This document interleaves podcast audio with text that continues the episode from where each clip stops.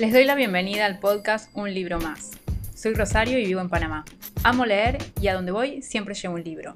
Este es el episodio número 7 y espero que lo disfruten.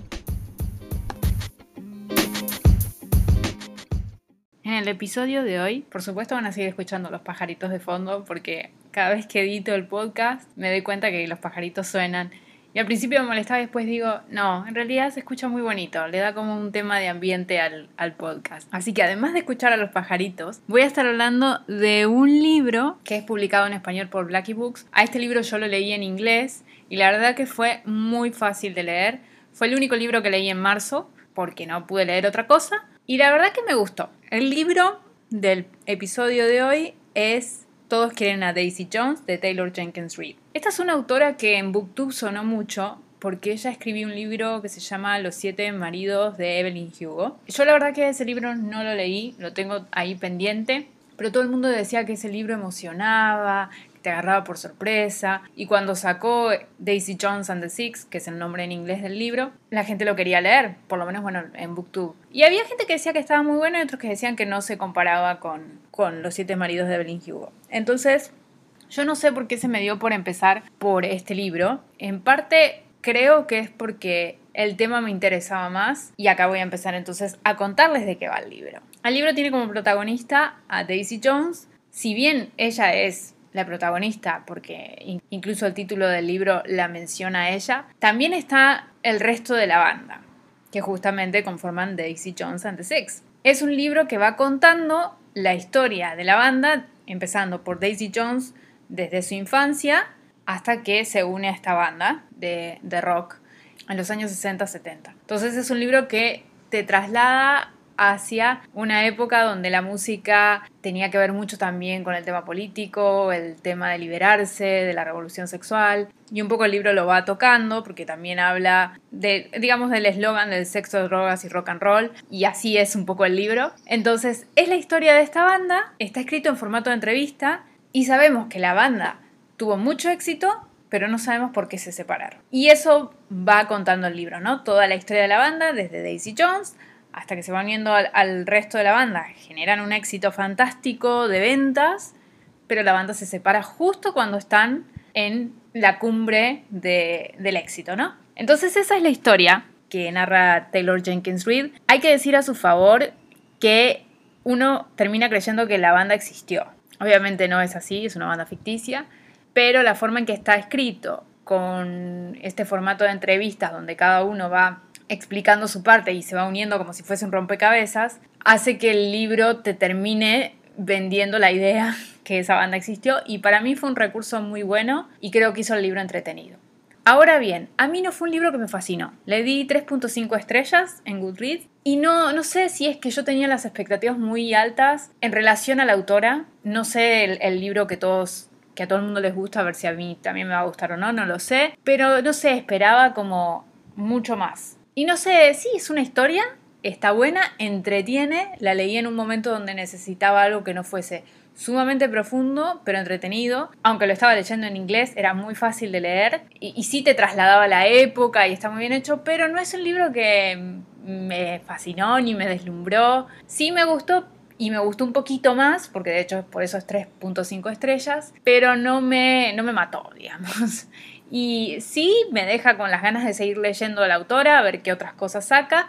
De hecho, hace poquito sacó otro libro que es eh, Malibu Renace, que creo que hay uno de los personajes de este libro que también aparece en ese libro. Pero no sé, no, es tampoco esa fascinación que todo el mundo habla, o por lo menos en Booktube de vuelta, que es una de mis fuentes de información acerca de los nuevos libros que van saliendo. El tema de los personajes, además de Daisy Jones y el resto de la banda, no sé, no me terminaron de deslumbrar por ahí el cantante principal, que es el que acompaña a Daisy Jones, digamos, como, como cantantes. Por ahí la historia de él sí me, me, parecía un poquito más interesante. Pero, por ejemplo, Daisy Jones como personaje no, no me terminó de, gustar. No, no simpaticé con ella. Quizás porque no entiendo ese mundo. Eh, digo, me gusta la música, pero no sé cómo es el, el mundo de desenfreno en el que vivían estas bandas, ¿no? Y ahora vamos a hablar un poquito de un libro que sí lo cuenta y, que es un libro no ficción. Pero, no sé, los personajes no me generaron tampoco esa simpatía. La historia por ahí sí, o la ambientación creo que es lo que a mí me gustó más que nada. y la forma en que está contado, la entrevista y la ambientación creo que fue lo que más me atrajo de este libro. De lo contrario, sí, los personajes no me engancharon. El trasfondo de la historia, cómo va siendo todo, la verdad que tampoco es que me, me mataba. Eh, no, eh, sí, era una historia, me interesaba, pero no tampoco era si lo dejaba a la mitad tampoco me iba a preocupar, digamos. No sé si me, importaba por qué había cortado la banda o no. La verdad que Daisy Jones me pareció un poquito insufrible. Y me gustaba más la historia así del cantante principal, creo yo. La de él me parecía un poquito más atractiva. También había uno de los personajes de la banda que era un poco gruñón, digamos, con algunas cosas en cuanto al tema de los egos eh, dentro de una banda, que me pareció bien como contrapeso. Ese personaje me gustó mucho. Pero la verdad no es un libro que yo puedo decir me deslumbró, aunque me gustó. Y me parece que es un libro entretenido para unas vacaciones de verano o para leer en un avión ahora que se puede viajar, para llevarlo a la playa.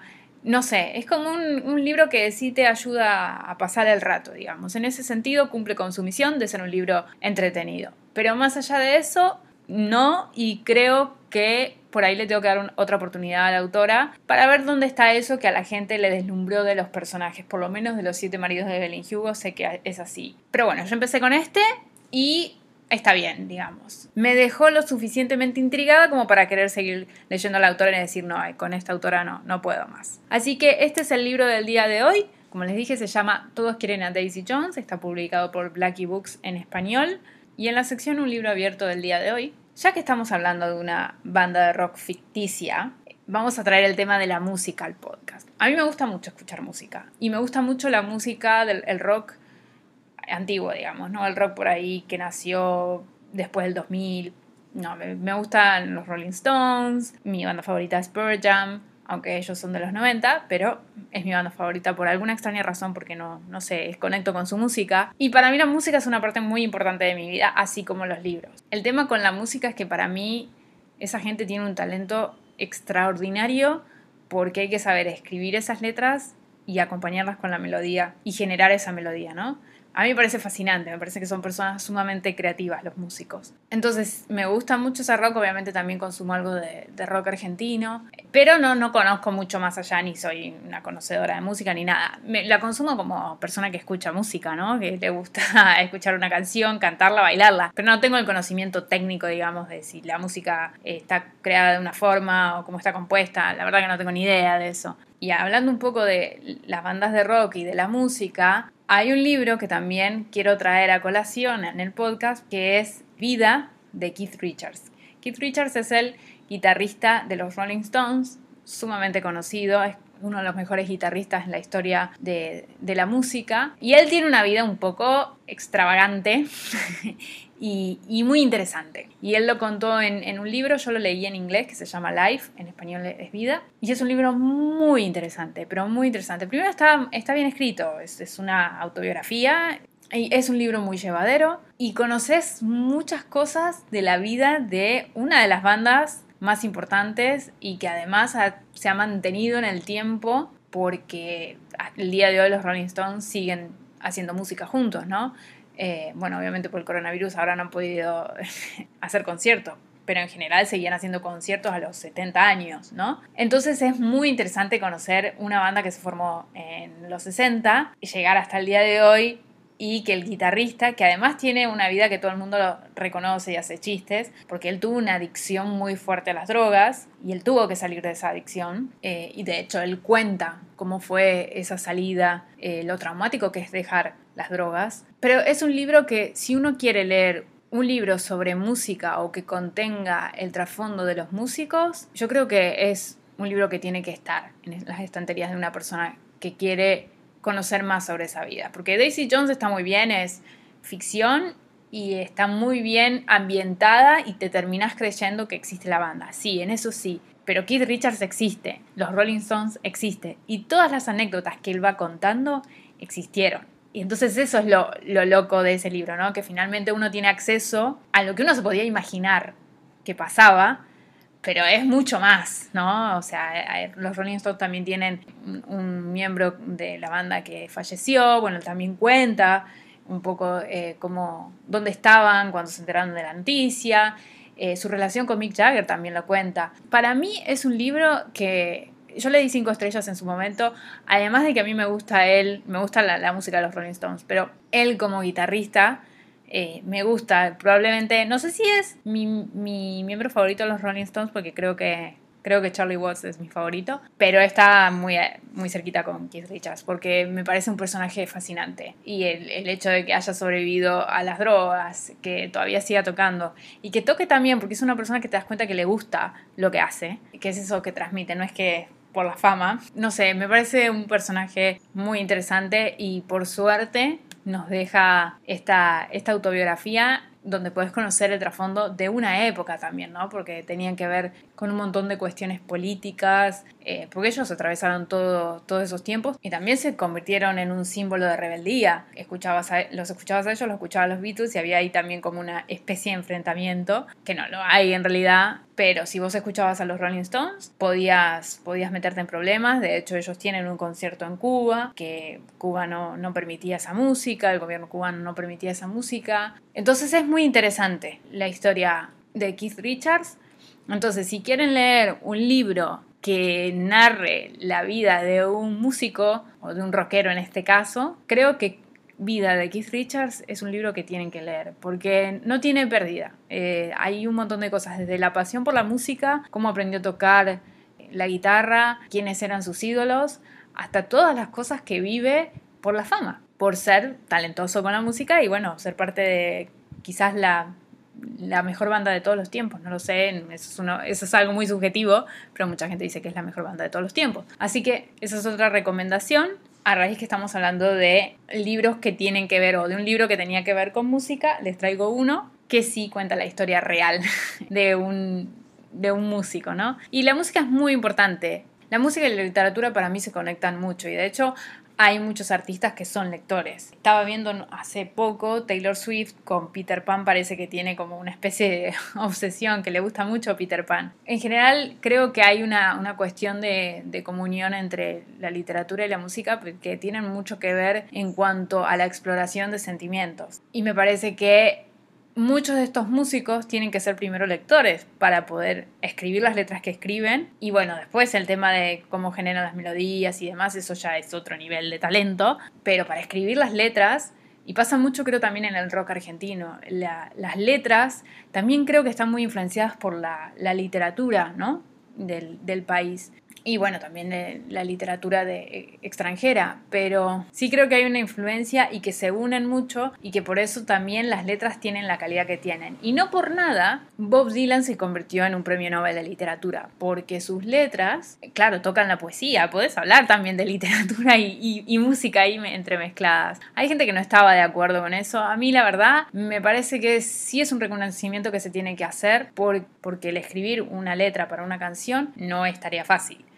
Eh, y es poesía y puede tener muchos significados atrás y eh, a veces son las letras son muy profundas y no sabemos de qué están hablando en realidad y es algo que escribió una persona en algún momento por alguna razón que estaba atravesando y bueno y para nosotros después cuando llegan también tienen otro significado no con la melodía con, con los instrumentos que se utilizan nos genera también otra cosa entonces yo sí creo que tienen mucho que ver la, literatura y la música y por eso no me pareció mal que Bob Dylan ganara el premio Nobel de Literatura. Sé que hay muchos escritores que estuvieron en contra, pero si es una persona que ha escrito tan buenas letras, más allá de que yo no escucho mucho a Bob Dylan, solamente algunas canciones, sé que ha escrito excelentes canciones también y que es reconocido dentro del ámbito de la música como una inspiración. Y si alguien inspira, por algo es, ¿no? algo bueno debe haber hecho. Entonces, para cerrar el capítulo de hoy, le voy a responder una pregunta que no me han preguntado, pero igual la voy a responder. si, si escucho música mientras leo. Porque yo no sé si realmente hay gente que escucha música mientras lee. Para mí, más allá de que van en conjunto en un montón de cosas, cuando estoy leyendo solamente puedo escuchar música ambiental. Me refiero a jazz, me refiero a solamente instrumentos, ¿no?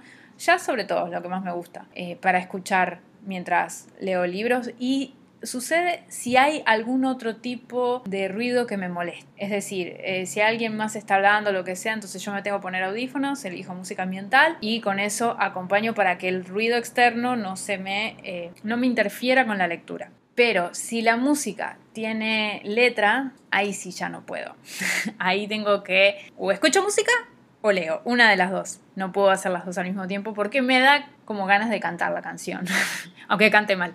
Me gusta cantar la canción, me gusta seguirlo, me gusta incluso a veces pensar en lo que me está diciendo la canción, ¿no? La música es una parte importante de mi vida, por ejemplo, no me gusta manejar sin música, siento que me ayuda a relajarme. Lo mismo si viajo en avión, me gusta tener música que me ayuda a relajarme. Eso también, eh, al igual que los libros, me ayudan a despejar la mente. Así que hoy es un episodio donde mezclamos un poco los libros y, bueno, una canción más podríamos decir. No, no voy a recomendar ninguna canción porque ya recomendé una, banda, ya mencioné a los Rolling Stones, pueden ir a escuchar alguna canción de los Rolling Stones, que son muy buenas. Pero bueno, es sobre gustos, no hay nada escrito y cada uno elige la música que le puede gustar. Por ejemplo, a mí también me gusta mucho Taylor Swift, porque me parece que escribe muy lindas canciones.